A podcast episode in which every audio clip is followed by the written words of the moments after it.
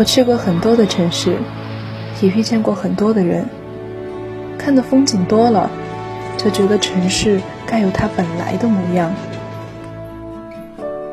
我不知道我该用什么言语去形容我所在的这座城市，我只知道我已经习惯了这座城。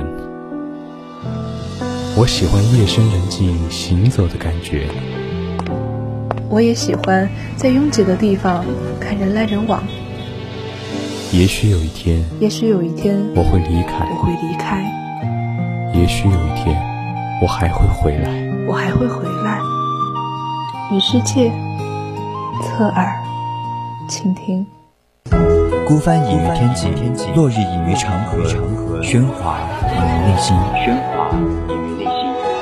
但我们从不隐藏于你的视野之中，隐隐约约，隐隐约隐约听到的有声电影。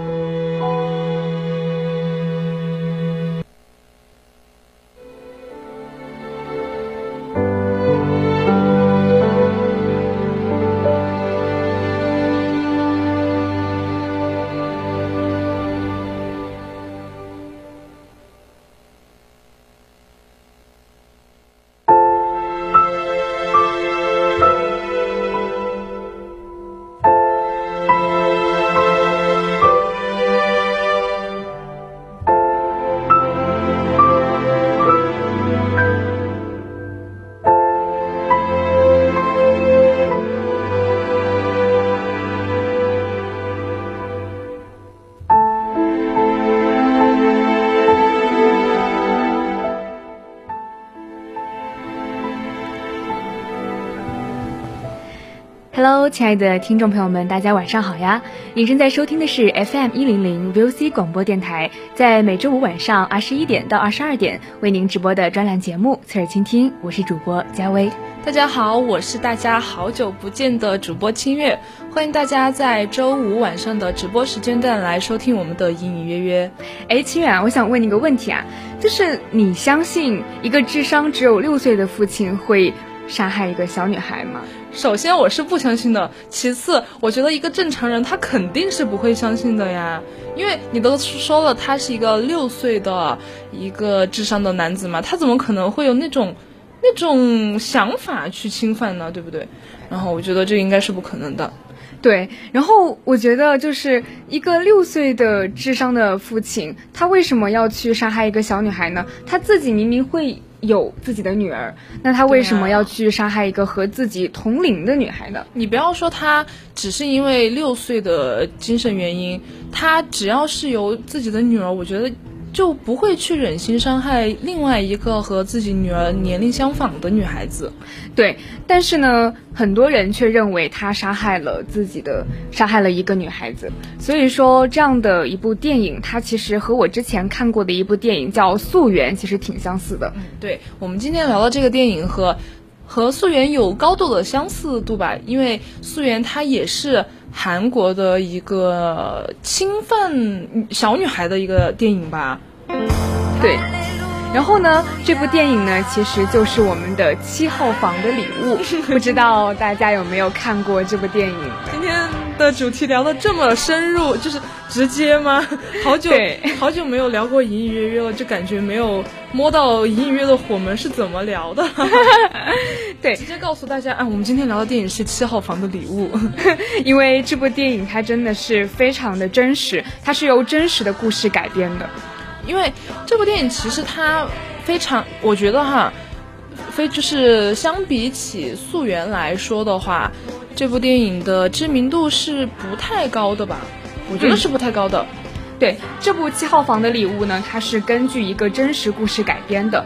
就是不幸的是，它的主人公原型郑元谢在近日去世了，享年只有八十七岁。但其实电影的原型对比起电影。里面的主人公来说是相对来说幸运一点吧，只能这么说。因为好像电影里面的主人公他是立马就被执行了死刑的，对。但是像我们这个电影当中的主人公，他是在没有得到任何的赔偿的。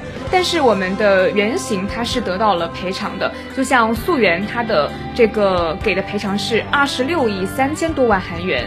但是因为种种的原因呢，他直到这个去世都没有拿到这笔赔偿。嗯，总之呢，其实这两部电影里面的很多相似与不同的地方。我们待会儿可以深深的来细细的讲解一下，所以说呢，嗯，这些精彩的细节，如果听众朋友们感兴趣的话，可以加入我们的 QQ 听友四群二七五幺三幺二九八，或者是在荔枝的公屏上与我们进行互动。没错，大家也可以搜索并关注微信公众号“青春调频”，当然还可以在荔枝上搜索我们的 VOC 广播电台，就可以收听到我们的节目啦。欢迎大家参与到我们的互动中来。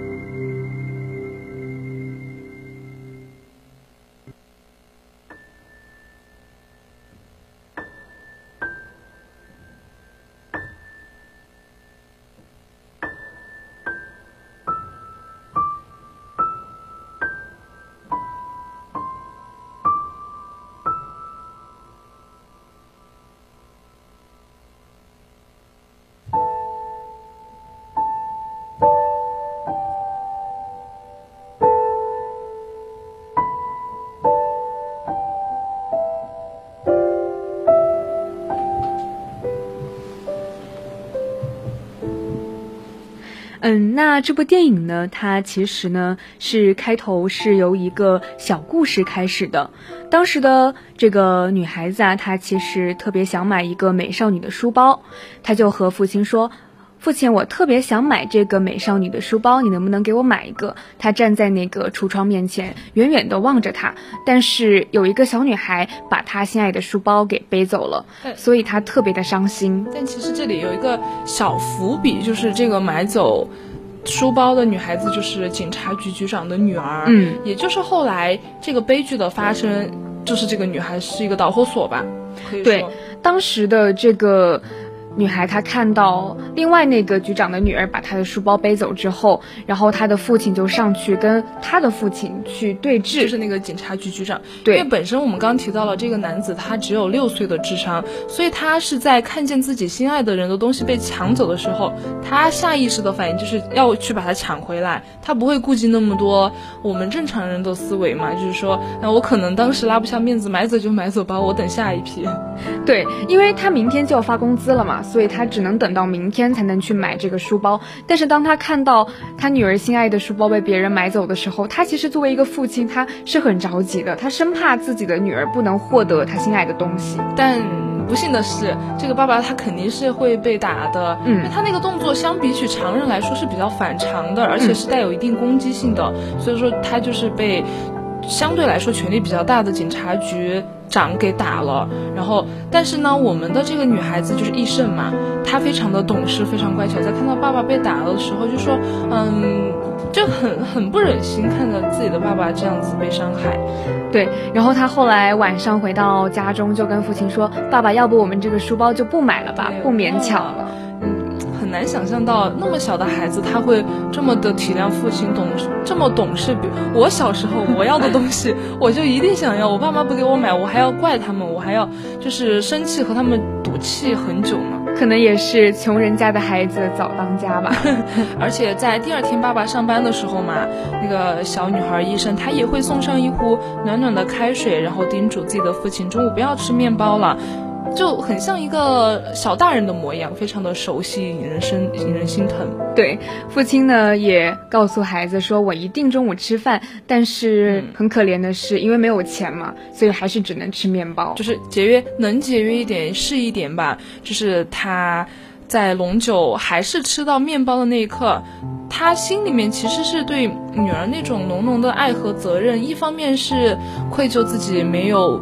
履行女儿的那种叮嘱，一方面呢，又想为了女儿去省下这一笔钱。这个地方看着我真的是很心酸。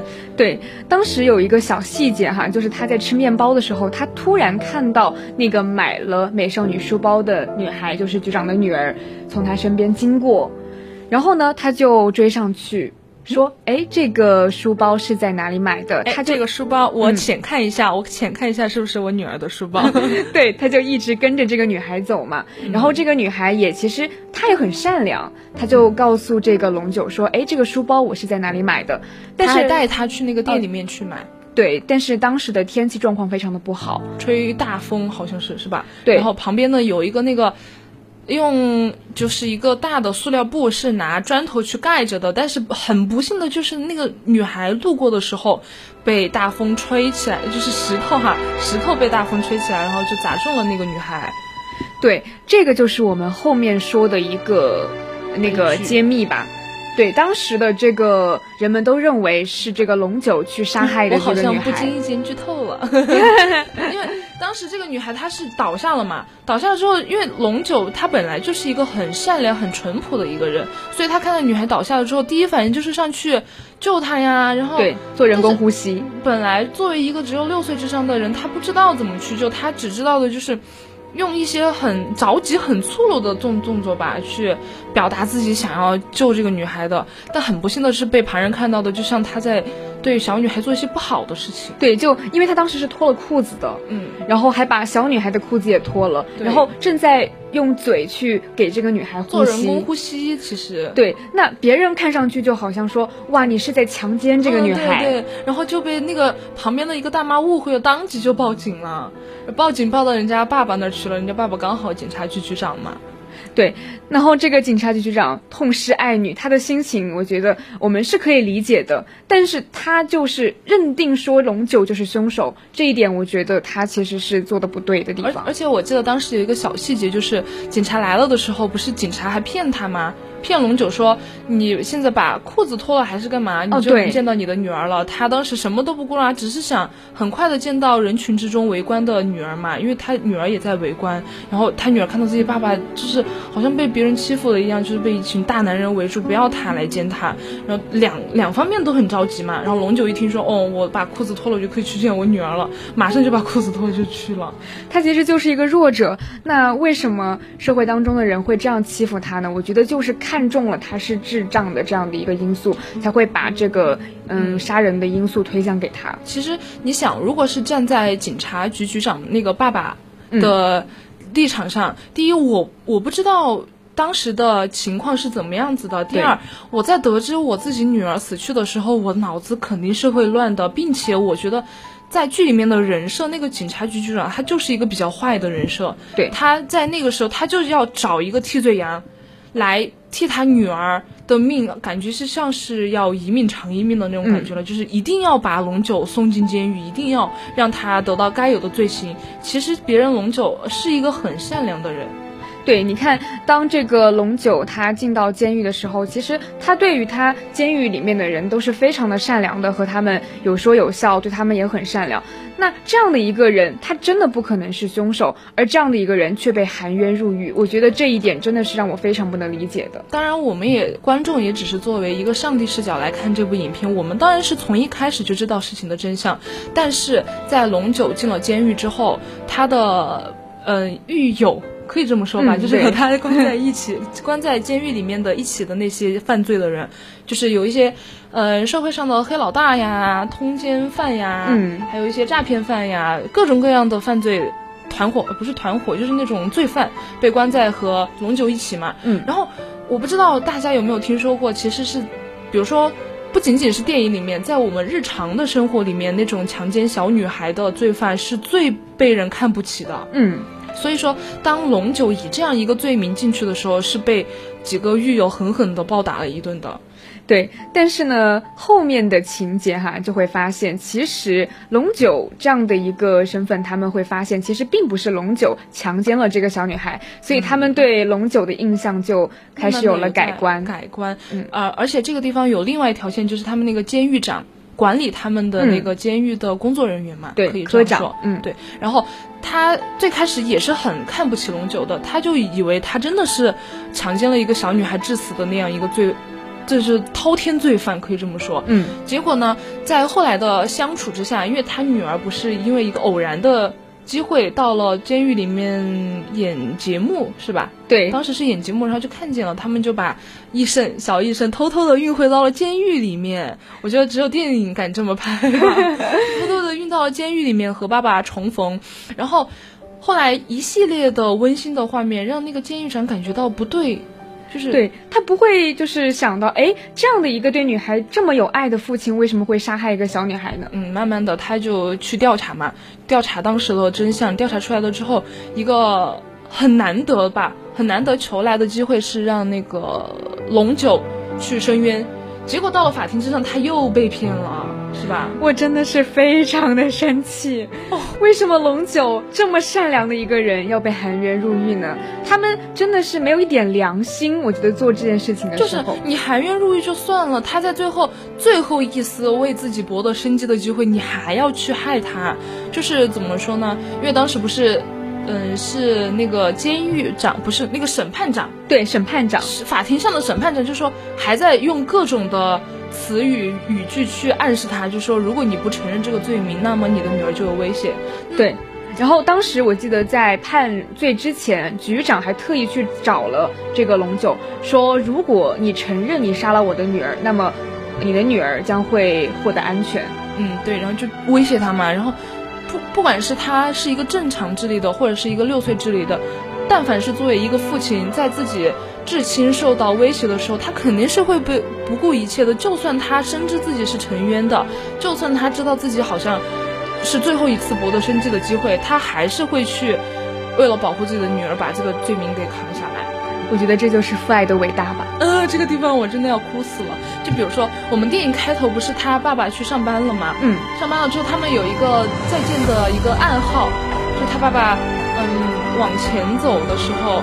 他会有一个那种他们两个之间对会做做鬼脸，嗯，就是就一三二一，爸爸会跑回来，再给他一个拥抱，再走，然后嗯，一直到后面另外一个情节就是他爸爸不是承认了罪名之后嘛，被警察的被警察带走，应该是那个地方应该是要去处死刑了。对，当时我印象特别深刻。当时这个医生一直在数一二三，一二三，数了非常多遍，然后爸爸还是没有出现。对，龙九他当时被吓到了嘛，就一直坐到了地上，他不敢起身，直到这个女儿医生就呼唤爸爸，喊了很多声，他那个时候就害怕了。他说他其实不害怕自己去死心，他害怕的是不能陪伴医生去陪他长大，陪他成长。因为我觉得。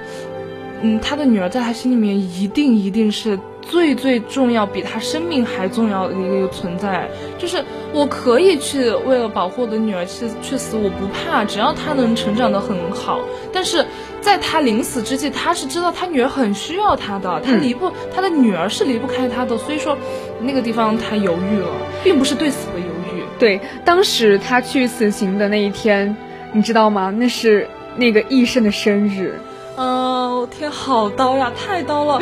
他们当时离别的时候，小医生独自一个人数三二一，但是并没有人来理他。他知道爸爸一去不回了。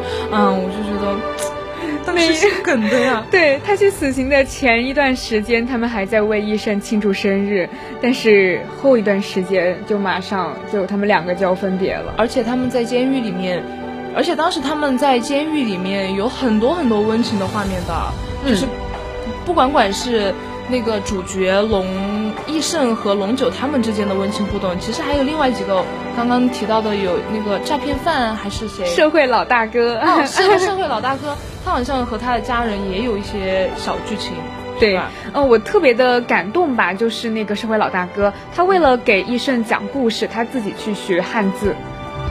嗯，就是我觉得在这个电影里面。所有的恶不一定就是真正的恶，但是所有的善也不一定是善善，因为像，呃，龙九这样一个角色，他是非常非常善良的，他绝对没有一丝人性的恶。对。然后，但是呢，他最后的结局是被一个当做一个，嗯，强奸小女孩子的一个滔天罪犯去处以死刑了。但是相对于来说，是本来应该是一个很好很好的警察局局长这样一个身份，是惩恶扬善的。对，但是他为了自己的私心，害了一个非常善良不应该去死的人，拆散了一对父女。他用自己的权利去满足他的欲望，反而去害了其他的家庭。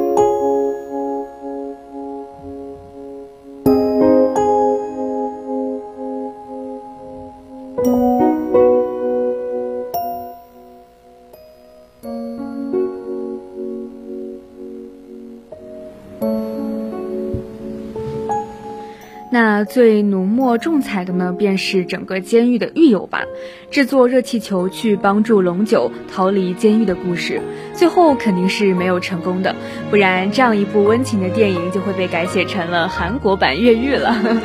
如果就是韩国的电影，好像也也要符合那个社会主义核心价值观，就不能够越狱成功，越狱成功那那个事就大了。对，就是怎么说呢？虽然没有逃走吧，但是至少他们坐热气球升上天空那一刻的画面是非常温暖的。就比如说，大家看过电影的可能能想象到，那一刻的画面有热气球，有父女的重聚，还有背景红红的夕阳。虽然说是被绳索给绊住了，但是热气球的身位已经是越过了监狱的电网和高墙了。这个地方也可以看作是六岁的心智善良的父亲已经飞出了牢笼，逃出了枷锁。对，那七号房里呢有多温馨，其实反过来就映射出了我们这个警察局长有多么的凶狠，多么的歹毒。二审的那一幕，我相信大家都有看到，这位警察局长不知道被观众狠狠的揍了多少次了，心里面已经狠揍了他一万遍了。对，那在七号房的故事之中呢，其实我想到了另一部关于牢狱生活的电影，就是《肖申克的救赎》，但是它与它不同的就是七号房，它其实不是以智斗恶。它也是以这种纯真的善良去感化我们的恶。当然，我们回到七号房的礼物这部电影是既有笑点又有泪点。虽然说整个是呈现了一个非常压抑的氛围，但是我们在这部电影里面看到了这个父亲给把自己所有的爱都给了女儿。他虽然在外人看来是一个弱者，但是他会承受别人所有的冷眼和嘲笑。所以在医生的心中，他依然是那个最值得依靠的大山。对我觉得，医生的坚强一定是来源于他的父亲的吧。就是他的父亲给了他非常多的温暖与坚强，才让易胜能够在父亲死去之后能够勇敢的活下来。那其实我们今天的现在已经到了北京时间的二十一点二十四分，那我们今天隐隐约约的节目到这里就要与大家暂告一段落了。嗯，待会儿的人在旅途，期待大家继续收听。我是你们的主播七月。我是主播佳薇，感谢您的收听，我们下期再见啦。